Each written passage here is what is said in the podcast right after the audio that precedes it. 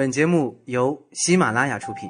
华灯初上后的车水马龙，你需要一份安静；午夜惆怅前的一丝落寞，你享受碎雨纷纷。用文字分享生活，听声音传递感动。晚上十点，晚上十点，文字分享，文字分享，品味生活。Ten o'clock，到现在还没有睡觉的各位朋友，大家晚上好，又见面了。这里是由喜马拉雅网特约播出的晚上十点周一的文字分享，我是李阳良老师。今天是二零一三年的最后一个周一了。那在今天的节目里呢，我也打算有一些新变化，你待会儿可以听一听都有什么。好，那今天呢，由于回复比较多，开始语就简单一些。多念几条回复吧。首先，上一期的问题还记得吗？你最难忘的节日。首先，听众 a banner vo 说，最美好的节日就是爷爷还在的那几个春节，真的开心。总觉得爷爷在，春节就不一样了。虽然自从患上脑血栓的爷爷不如以前那样多才多艺，但是他还是会用最真实的方式，给家人带来欢乐。愿他在天堂能够快乐。其实看到这条回复，我也感同身受。家里的老人身体大不如以前，在咱们中国人的观念里，几世同堂过春节是最幸福的事情。那如今爷爷不在了，有时间的话呢，就多陪陪家人。时间对于现在的你我都如此的珍贵，很多时候都说爱和关心是不能等的，果真是这样。春节即将到来了，多留出一些时间来陪陪家人吧。听众丑叔说。记忆中过节跟度过每一天二十四小时一样普通，睡觉、起身，就这样又新一天。长大后生日不再过，新年不再有红包，期待的是情人节有陪伴，光棍节不再孤单。特别是应该是身边的那个人吧。高二的时候放寒假前，跟几位同学约定好分享糖果，一个个都发了，我也收到了蛋糕和糖果，那是记忆中最好的节日礼物。就是高三不说话了。圣诞快乐！哎呀，没错呀，小时候过生日也不是盼着自己要长大，说白了就是爱吃生日蛋糕，还有那天的无法无天。长大了才发现，每年的到来不再是问题的告一段落，而是新问题的周而复始，所以也就少了一些热忱。不知道现在有没有感觉，大的节日越过越随意越无聊，反而是小的节日、新的节日倒是很关注，玩得很开心。不知道这是不是跟现在快节奏生活有关？一切从简、简单、随意就好了。想想一下子放五天假或者七天假，也就是能多睡会儿，没别的，哪里都是人，不如在家宅着，所以期待也就少了一些。平时上班随时就能聚会庆祝，等到该庆祝的大节日，已经有点索然无味了吧？不知道你是否是这样？反正我是这个感觉。不乖恩威说：“这是位老听众了，老念他的回复。他说最美好的一个节日，那不是一个节日，对于我来说，也许是个不寻常的日子。那天是我的生日，独自在外求学，没有家人，没有朋友陪我一起过属于我的节日。就在伤心难过的时候，突然接到一个陌生人的电话，电话那头唱着我最想听的一首歌。在静静的听完这首歌以后，我才知道事情的原委。啊！”不会安慰，真的想想好浪漫啊！是追求你的朋友唱的吗？那就更浪漫了。其实我自己倒觉得，每年生日都挺平常的，倒不至于没人陪吧。只是觉得安安静静的就挺好的。当然了，独自在外求学，更需要的是关心和关怀。但是最幸福的事情，就是在你需要并且渴求的时候，突然得到，是不是顿时会流泪呢？但愿我生日的时候吧，有人能给我打电话，给我唱首歌吧。我一定会很感动的。那说到这里，我还真的挺羡慕你的。那接下来这是一条很长的回复，名字叫做晨晨妈咪。谢谢李亮良老师传递的感动。最难忘的节日是二零一一年的圣诞节，从十二月十八号住院生下女儿，到二零一二年的一月一号元旦出院，我度过了人生中最最幸福又煎熬的日子。手术后伤口持续的疼痛，真的是伤口被撒了盐的感觉。别人三天就可以下床了，而我居然一个星期后还只是可以轻微的挪动身体。然后呢，就是持续的低烧，后来又是肾积水，之后无止境的输液扎针。我清楚的记得有一次被老公用轮椅推着去打 B 超，会有那种小的台阶，每经过一次，我的伤口就撕心裂肺的疼痛。转眼圣诞节到了，我依旧躺在病床上，由于疼痛，我根本没有办法去抱我的孩子，即使他就很乖的躺在我身边。医院环境不好，家人决定先把宝宝带回家。而我留下来继续输液，心情几乎崩溃。家人都欣喜小生命的降临，没有人感受我的痛楚，没有人诉说，没有人理解。我感觉自己抑郁了。我甚至有想过轻生，但想到宝宝，我又没了勇气。那元旦呢？那天呢？我出院了，见到宝宝，第一次抱起他，他那么小，软绵绵的。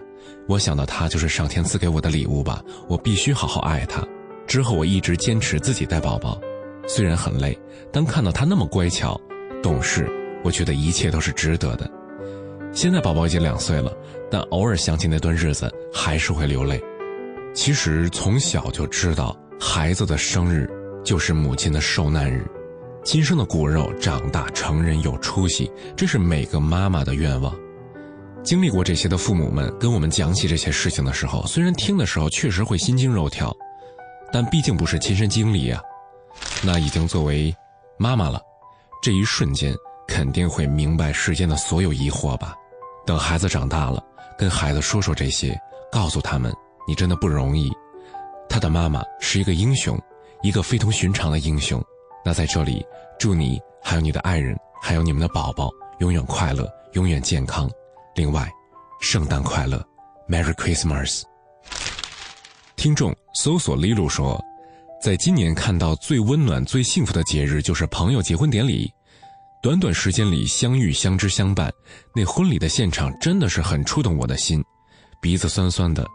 看着他结婚了，心里有说不出的喜悦。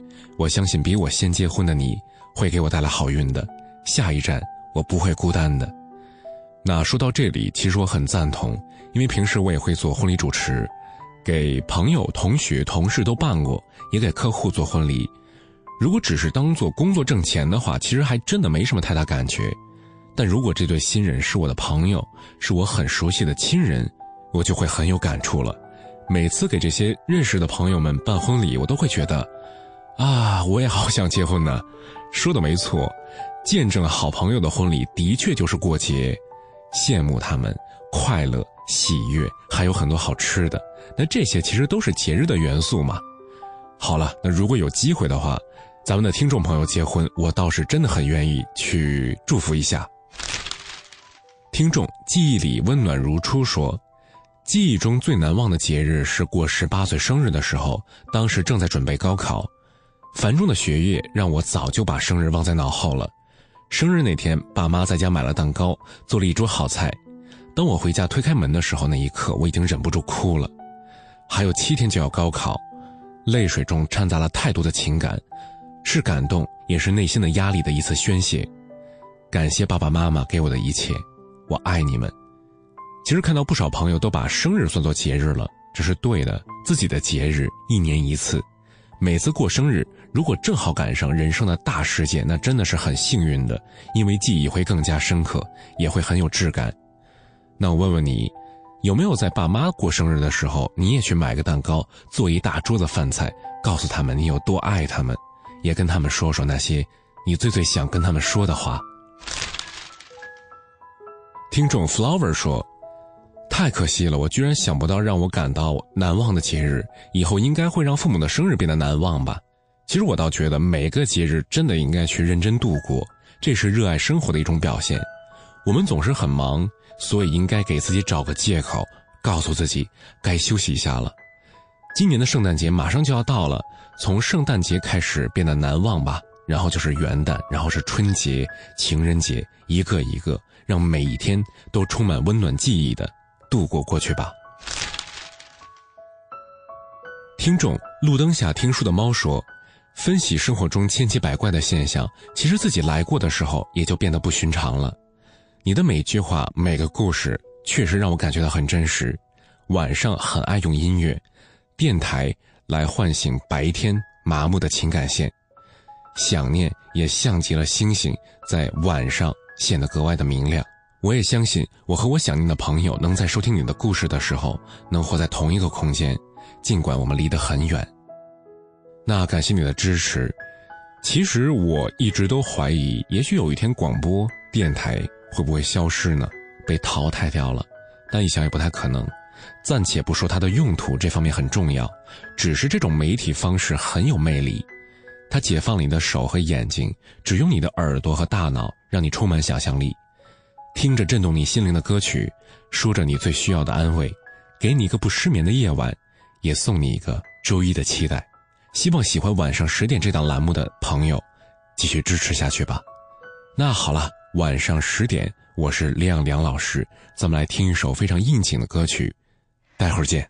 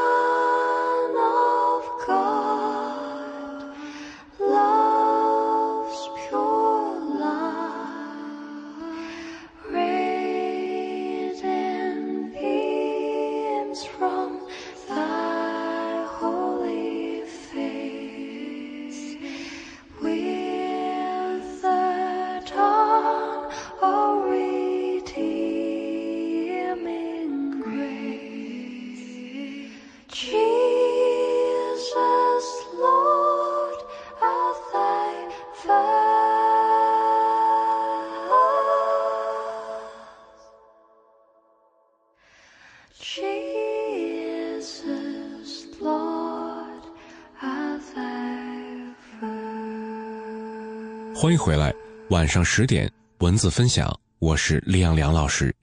今天的文字分享呢，我打算放一个我以前做过的文章，我把它换了一种感觉，不知道你们喜不喜欢。其实这只是一张很普通、很有意义的一个文字吧，我想把它弄得有趣一点题目叫做《那些无需付出的岁月，并不是真正的生活》。土豆是一块九毛八，卷心菜，卷心菜，卷心啊，两两两块五，一般划价可以到两块三左右，嗯，就是比超市里面那种保鲜膜包好的要便宜五毛钱吧。青菜一般都是两块三、两块四这样。对我一般清炒的话能能吃两顿的，对我我记得特清楚啊。总是有很多数字在心里，而且记得越来越清楚了。在我居住的地方有一条不算长的路，道路的一边，骄傲地竖立着几座上海内环内均价四万一平米、门口写着“私家住宅，非请莫入”牌子的高档小区。道路的另一边排列着鳞次栉比的老式屋子，窄窄的弄堂里，拖着鞋、抹鼻涕的小孩到处跑，有头发蓬松的妇人端着痰盂去公共厕所道。从我住的地方步行大概五分钟，就有两家大型超市。绕过其中一家，再走三分钟，就有一个隐蔽的菜市场。住在高档小区里的人，把车停在停车场里，去大卖场里买菜；住在老弄堂里的人，拎着塑料袋挤菜市场买菜。就在前面，对，嗯，对对，往里走就对了。哎，不不不，那边那边那边，对，左边左边，对对对，前面还有一个。特大的那个超市，对，对，再往里走就是我说那菜市场。对对对，哎呦，特别脏，特别脏，我很少去，反正就就当然也要买菜嘛。其实我从小很惧怕菜市场，作为一个对于卫生条件极其挑剔的人，菜市场的污水横流场面，还有鸡鸭鱼肉咸腥气味是绝对难以忍受的。陪妈妈买菜的时候，我也只肯执拗的在门口等她，偶尔鼓起勇气进去。也是过不了一分钟，就捂着鼻子跑出来了。长大一点之后，大型卖场开始在中国疯狂的流行起来，我如获大赦，千万次村的老妈以后不要去菜市场了。在我看来，贵一点是没有关系的，干净清爽的购物环境比什么都重要。至于还价什么的，更是既不会，也没有太多必要的。转变发生在去年去香港的时候。我开始发现，惠康里八块多一把的蔬菜，在石塘嘴街市里六块多就可以买到；惠康二十港币的云吞皮，在湾仔拐角的店铺里十四块五港币就能买到。我开始明白一些不同，或许不是明白，而是真正的意识到其中的不同。两块钱省下来可以多买一个鸡蛋，五块钱多坐一次小巴，甚至只是两毛钱。也能让你在七幺幺买东西的时候，不至于为了一笔零钱而破开新的一百港币。原来，当钱从自己的手里花出去的时候，哪怕只是一分钱，也显得无比可贵。其实上海不少东西的，物价要比香港更贵一点你像我培训那地方，在徐家汇商圈附近，就是一份特别普通的那种，就是那种便当吧，十六块钱。你想我每天上课，一个礼拜要地铁的话就是五十块钱，租房子是一千一千八，每个月水电费差不多一百多吧，一年宽带五百四。你像每天的生活用品啊，什么什么吃穿，就是用这些吧，就是反正也有。嗯，每天一睁眼的概念就是什么呀？就是每天哎呀，一睁眼就是账单哗啦哗啦哗啦飞过去了，所以每天也。也提醒自己，哎呀，这怎么能负担自己的生活呀？挺有压力的，真的是，挺有压力的。独立生活，绝对不是学生时代想象中美好的伊甸园。坐在四号线上，每天看着无数白领背着公文包，喝着全家豆浆，眼神里是一片难言的疲惫和对生活的屈服。曾经在这城市里打一个公共电话。就被老板要价三块钱，急着打印一份文件，就被打印店老板看准时机收了五块钱一张的高价打印费。这些都是大概可以不提，但终归扎在心里留下痕迹的部分了。他们无时不刻的提醒我，这世界是多么现实。记得在南京当学生的时候，不想吃食堂了，就去熊猫买杯奶茶，去校门口随便找地方吃。同学提出来聚餐吃海底捞，也不会犹豫，从来不晓得控制生活费，生活滋润而富足。反倒是现在在上海，地铁站的 COCO 一次都没有碰过，天天带着水杯，谨防各类饮料的诱惑，鸡排之类的零食也不再去看了，就连曼克顿的面包也舍不得买，转去买超市自己做的简装面包，其实，就是因为便宜了一块五。甚至终于有一天，我鼓起勇气冲进菜市场，和小贩们开始据理力争的还起价来，最终得意洋洋的拎着便宜了三毛钱的菜扬长而去。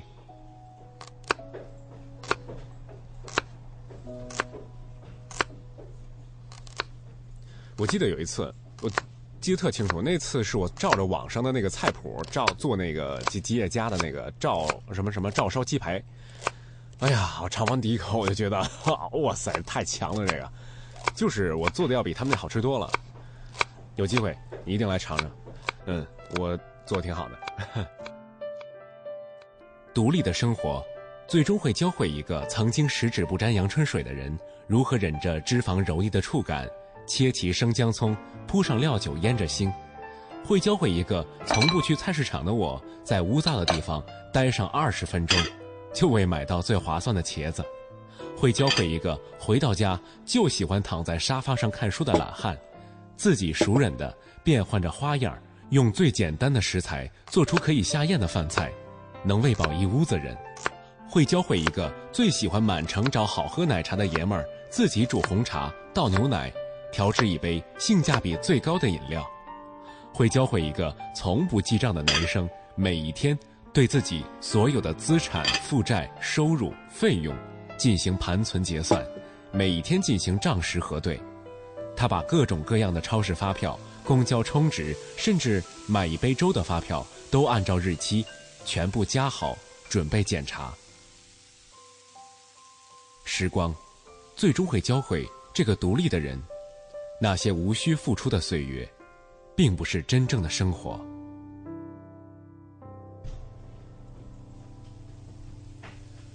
行了，来开饭了，来吃吃饭吧。这个这这刚做的，这这挺新鲜的。来尝这个，尝这个。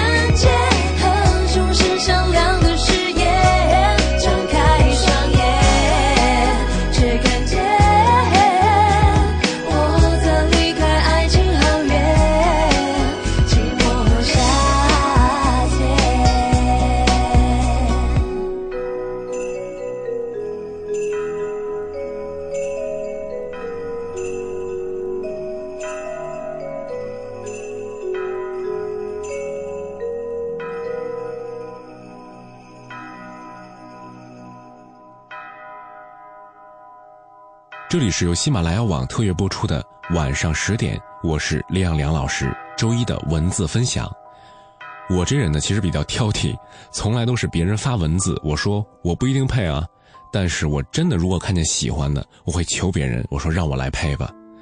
每个人都有一个强烈的意愿，就是把事情做得有意思一点那今天的晚上十点，你觉得有意思吗？平时我都是问你们问题，留一个问题，你们来回答，来告诉我。那今天呢，你可以问我一个问题。我看到有意思的问题，我一定会回答的。你想听到更多的节目吗？去下载喜马拉雅网手机客户端，搜索“晚上十点”，关注李亚良老师。那就这样了，新年再见了！祝各位在二零一三年完成小心愿，在二零一四年完成大梦想。那今天的节目就到这里，各位晚安。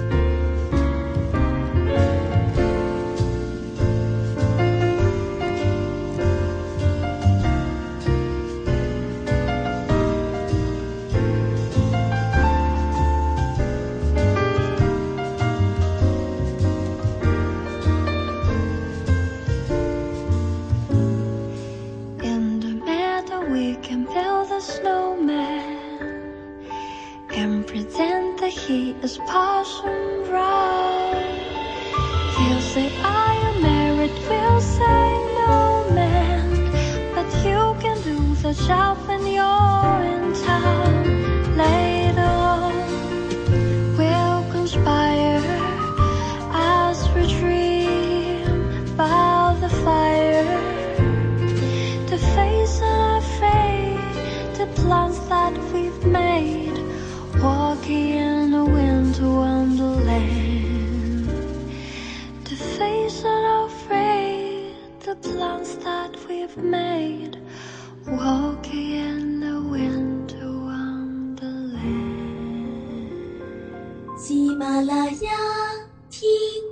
想听。